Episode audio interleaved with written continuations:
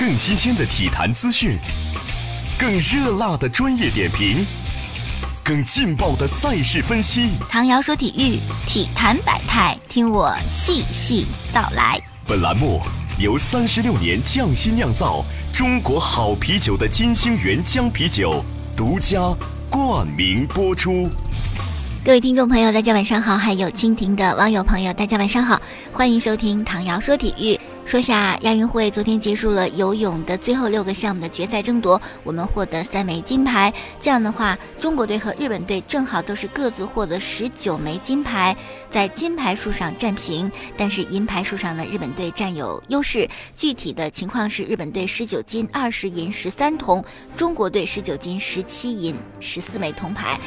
啊，在游泳项目结束之后呢，跳水队接棒，他们在昨天已经抵达了雅加达。昨天三个游泳项目的冠军分别是孙杨的男子一千五百米自由泳冠军，这样他囊括了本届亚运会从二百米自到一千五百米自由泳的四个金牌。还有王简嘉禾获得女子四百米自由泳的冠军，她也是有三冠在手。我觉得最为让人关注的，或者是也在整个比赛过程当中很揪心去看的，最后非常惊喜的是徐嘉余、颜子贝、李朱豪、于贺新组成的男子四乘一百米混合泳接力的这个项目的比赛，最终是我们获得冠军，而且创造新的亚洲纪录，非常的不容易啊！我们来讲一讲这样一个。过程首先呢是徐嘉余率先出战，那么他先是领先，后来被日本队追上，在和第二棒交接棒的时候呢，是日本队领先中国队零点零七秒。第二种泳姿是蛙泳，颜子贝一开始就落后日本的选手，最终呢和第三棒交接时，日本队领先我们零点四八秒。第三棒选手是李朱豪，他在前五十米跟日本队的运动员呢是追到平手，但是后面五十米呢，日本队又反追过来，不过领先的优势只有一点点，是零点零三秒。到最后一棒是自由泳，于贺新真的是拼了。豁出去了，最终呢抢先触壁零点零四秒的优势，战胜日本队，拿到了男子四乘一百米混合泳接力的冠军，真的是太棒了！不知道你有没有在昨天晚上看这个比赛的现场直播？我是看了一直也特别着急，想等待比赛结果。刚开始处在落后的状态，到了呃第四位运动员出场的时候呢，一直在追，一直在追，但是从肉眼看很难看出谁更靠前一些，就等着触壁那一瞬间，最终呢显示出来冠军。是我们真的非常非常的开心，多喝了好几杯金星原浆啤酒啊！特别感谢三十六年匠心酿造中国好啤酒的金星原浆啤酒独家冠名播出。唐瑶说体育，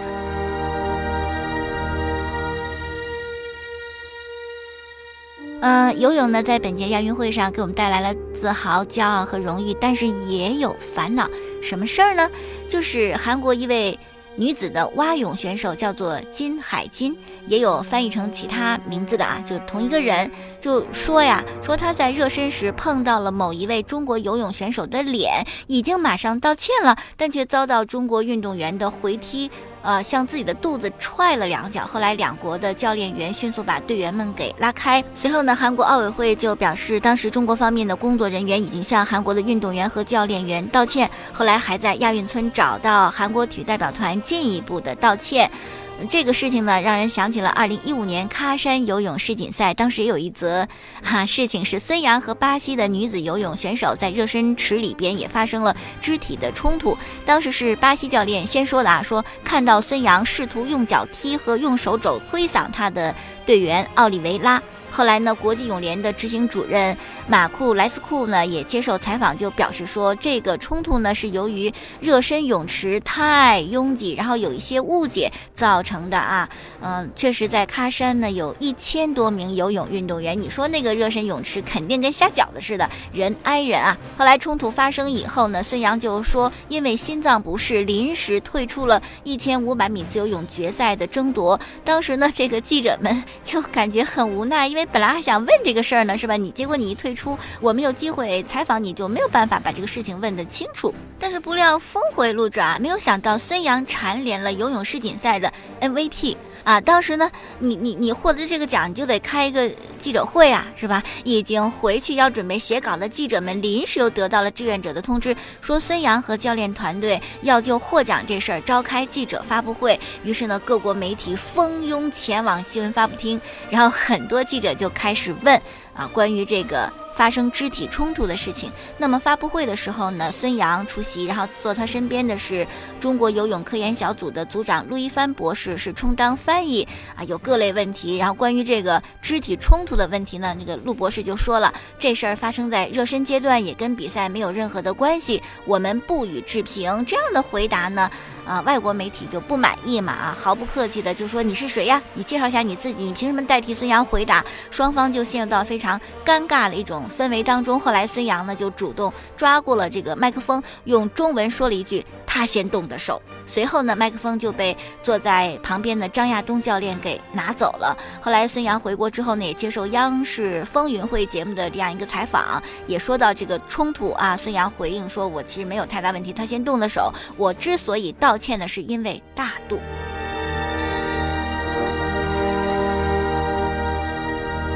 当年喀山的事情跟今年亚运会这事儿特别像啊。这位韩国女子游泳运动员金海金就表示说，当时她是练习啊，不小心的碰到了后面一位中国的游泳运动员，就赶紧向后者道歉。但她说，这名中国运动员呢，看到她是韩国的运动员呢，就好像很不高兴，追上来拽住自己的左脚踝，并向自己腹部呢踢了两脚，但她没有再还手，也没有恶语还击。那么和金海金发生冲突的运动员呢，叫沈铎，一九九七年出生，江苏常州人。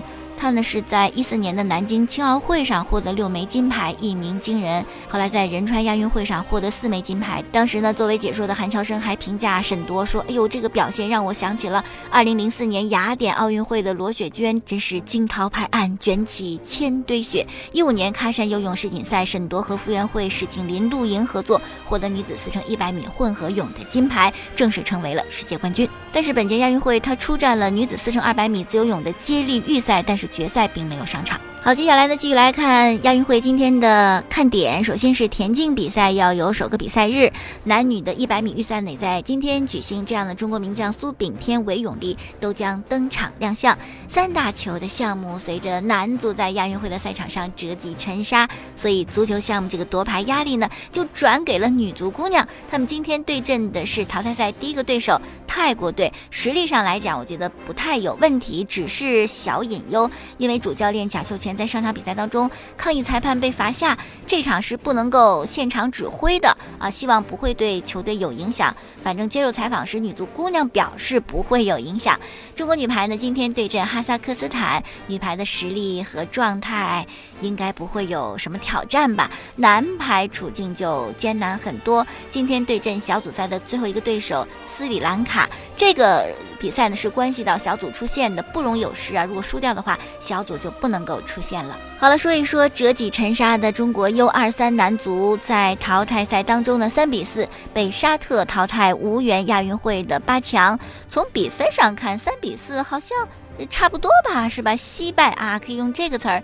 但是从比赛过程来看，那踢的我们是一团糟糕，什么惜败呀，是吧？很可能会输得更惨的。曾经一度是零比四落后啊，到最后时刻可能是沙特队有所放松啊，才会有扳几个球的这种可能性。而且呢，U 二三已经是二十三岁以下了，是吧？那么沙特本届运会派出的是 U 二十一的代表队，可以说我们是以大打小，仍然是输球啊！我记得小组赛连胜的时候怎么讲的？说，哎呦，这个足协 U 二三的政策不错，这些球员都可以在中超球队当中打上主力，他们的比赛经验什么的都特别强。你首先年纪大，又有比赛经验，你还是要输。那这个被称为史上最强的 U 二十三，被球迷。寄予厚望的史上最强 U 二十三，从和沙特的比赛来看，什么史上最强，实在是名不副实啊！止步十六强这个成绩完全没有达到预期，而且也复制了老大哥，就正儿八经国足一线队在亚洲杯上的轨迹。当时国足也是小组赛特别厉害，连战连胜三连胜，但是淘汰赛首轮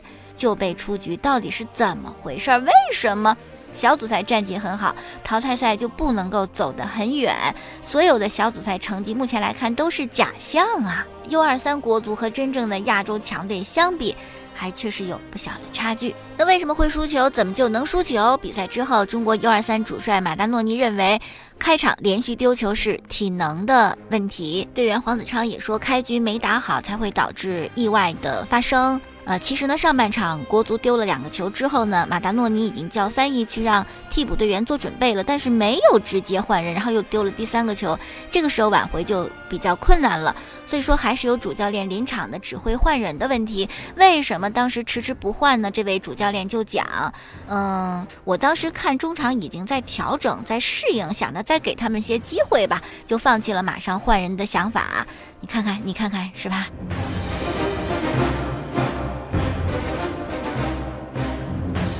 哎呦，这次输球你有没有感到意外呀？啊，赛前有一个调查，只有百分之七的球迷认为国足淘汰赛首轮会会输球，是吧？其实赛前可以说是一致被看好。结果你看看，最终踢成了这样，有没有很郁闷？又喝了几瓶金星原浆啤酒，喜也好，忧也好，都有金星原浆啤酒。也特别感谢三十六年匠心酿造中国好啤酒的金星原浆啤酒独家冠名播出。唐瑶说体育输球之后呢，很多记者也觉得很无奈，比如说赵宇是大家非常熟悉的一位足球记者，他就说：“我真没想到比赛会输，我都选好了下个赛区的酒店，做好了行程，就差付钱了。哎，现在不用了。”就改机票提前回国吧。嗯，赵宇还评论了这场比赛，认为失败跟教练的战术部署偏差有很大的关系。其实他们能够踢中超，呃，也进国家队，球员个人能力还算不错。但是也很奇怪，就是一些有能力的球员组在一起，为什么大赛上就没有能够取得过好成绩？应该反思反思这个。特别现实的问题，而且二十三不小了，在这个年纪还没有办法在亚洲足坛扛起大旗。那你认为你们再长几年能够冲进世界杯吗？明年的 U 二三还得组队参加中超呢，是吧？目的性特别强，就是为了冲击二零二二年的世界杯。嗯，也许会有一定的效果，但是必须认识到一点，我觉得赵宇说的很有道理，就是任何目的性极强，甚至为此可以破坏规律的行为，即便能够获得成功，也注定长久不了。我们尊重梦想，但任何事情都要明确，它是没有捷径的。偷个鸡，取个巧，也许一时有得，但是未来可能长久是有所失的。好了，关注一下中国足球。从今年九月份到明年的一月份，亚洲杯开始之前呢，国足一共安排了六场热身比赛，而且对手都很强啊，卡塔尔啊、巴林呢，算是亚洲强队吧。可以看出呢，国足主教练里皮对于明年的亚洲杯很重视，而且呢，最新的国足三十八人集训名单可能也基本确认了。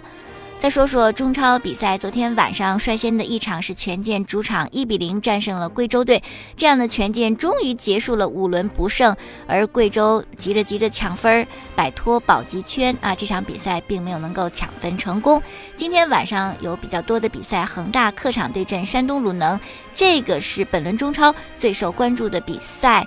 呃，主教练恒大的主帅卡纳瓦罗就说了，这可是关键一役啊，必须全取三分。而据说呢，上一轮做替补的郜林，本轮有望重回首发。他跟外援其实配合还算是来电吧啊。另外呢，上一场轮休的队长郑智也将重回首发阵容，可以说上场呢，他休息就为这场做准备，这场不上才叫奇怪呢。呃，郑智将和保利耀搭档双后腰的组合。嗯，右后卫的位置，张琳芃最近几场发挥都很一般，所以说呢，对鲁能这场比赛，张琳芃压力还是很大的，毕竟要面对金敬道啊、塔尔德利啊、佩莱这些鲁能强将的冲击。恒大的四大外援是他们夺冠、赢取胜利的保障呀，保利尼奥那厉害是吧？不但技术好，而且呢有敬业心，从未缺席一场比赛。卡利斯卡呢，刚来没多久就深得广州球迷之心，称之为“广州塔”。那么对鲁能呢，也可以检验他是不是非常非常的棒。阿兰呢，中超的间歇期之后就没出过场了，这次也是随队到了山东。不过由于高拉特发挥很棒，所以阿兰可能也没有什么出场的机会。今天其他的比赛，重庆对大连，天津泰达对阵北京国安，以及上港主场对阵我们河南建业。这一轮呢，状态火热的吴磊是累计黄牌停赛，可能会对上港的进攻端造成一点点影响。而建业呢，目前情况比较糟糕，零比五主场输恒大，客场又一比二输给大连一方。这两场败仗不仅让我们一分都没有，积分停滞不前，只领先降级区两分。关键就是，我觉得心态上也会有一定的影响呀。很多建业球迷就说都不敢想，如果再输给上港的话，我们这是不是保级压力就就太大了？作为建业球迷，心态就是一方面理智的认为我们在客场可能对上港不可能有什么 什么建树，但一方面又想啊，专制不服的建业会不会就在这样一种强大的压力之下呢，能够？打出一种拼搏精神，一种韧劲儿，一种强硬度，是吧？在客场没准会有一个意外给我们，有没有呢？反正，在上港的主场，我们的客场之前上港比赛主场四战都是全部获胜的，整个联赛的交锋战绩，上港对建业是六胜一平。两负，此前两个赛季上港主场分别是五比零和四比一大比分的赢我们。这个赛季首回合上港客场二比一胜的河南建业。所以说呢，根据这个历史的数据来看，我们在客场想赢球，基本上可能性并不是很大。赛前发布会上呢，主教练张外龙带着队长顾操出席。啊，张外龙表示，联赛。要踢客场，球队还是比较疲惫的。但是好在队长回来了，而且球队非常团结，相信呢会是一场精彩的比赛。顾超表示，上港很强啊，他们要争冠，而我们要保级，都是非常有动力的。那就为荣誉而战吧，希望自己能够带动球队打出更好的比赛。好了，再说两条小消息啊。首先呢，今天凌晨两点三十分是德甲的揭幕战，拜仁主场对阵霍芬海姆。在德甲，谁可以阻挡拜仁呢？基本上是没有哪些球队可以做到的啊。所以说呢，拜仁也很轻松。上半场穆勒首开纪录，虽然一度被扳平，但是呢，后来有莱万点球破门，穆勒中场前又助攻罗本得分，这样拜仁三比一就获得了。联赛的开门红，其实每年对于德甲来讲，悬念就是谁是第二，以及哪些球队会降级。冠军一般来讲是没有什么悬念的。不过呢，最近几天 NBA 呀，倒出现一个可能是会有悬念的事情，就是关于杜兰特的。这是 NBA 的一个专家，叫做贝勒斯，他报道的事情啊，说是杜兰特呢，可能明年夏天会转会，要去湖人队联手勒布朗詹姆斯。今年夏天呢，詹姆斯成为了自由球员，于是加盟湖人，也是今年夏天唯一一位加盟湖人的大牌自由球员，得找帮手才对啊。今年找不来了，明年就可能有了，就是勇士队两届的总决赛最佳球员凯文杜兰特，他就说明年他考虑也去湖人队联手。詹姆斯，据杜兰特身边一位消息提供者表示说，其实今年夏天杜兰特跟詹姆斯就讨论过是不是可以联手去湖人的事情。呃，因为刚跟勇士签了一份一加一的合同嘛，杜兰特觉得今年不太合适，但他表示明年愿意倾听詹姆斯的召唤。明年夏天呢，杜兰特也会成为一名自由球员。为什么要离开勇士呢？一来呢，就在勇士。这个日子过得好，但是也能过够，是不是啊？老是得冠军，冠军拿到手软之后呢，还得挣点钱。而他在勇士要想建立这个勇士王朝，确保有夺冠的实力，杜兰特一直在压抑自己，在降薪，是吧？我薪水一直没怎么涨，但是现在希望能够拿到更多的公司。据说他想要顶薪嘛，就五年二点一九亿。勇士那么多大牌给你这么高，库里不愿意怎么办？是吧？汤普森不愿意怎么办？啊，甚至格林不愿意怎么办？那估计呢，这个这个薪水给不了，所以说呢，杜兰特就有出走的意愿了。好了，今天节目就到这儿，感谢听众收听。过去节目录音呢，可以在蜻蜓 FM 上搜索“唐瑶”两个字，找到唐瑶说球。每天晚间七点四十，关注郑州新闻综合广播播出本档节目。我的微信公众号搜索“唐瑶说体育”。明天我们再见。更新鲜的体坛资讯，更热辣的专业点评。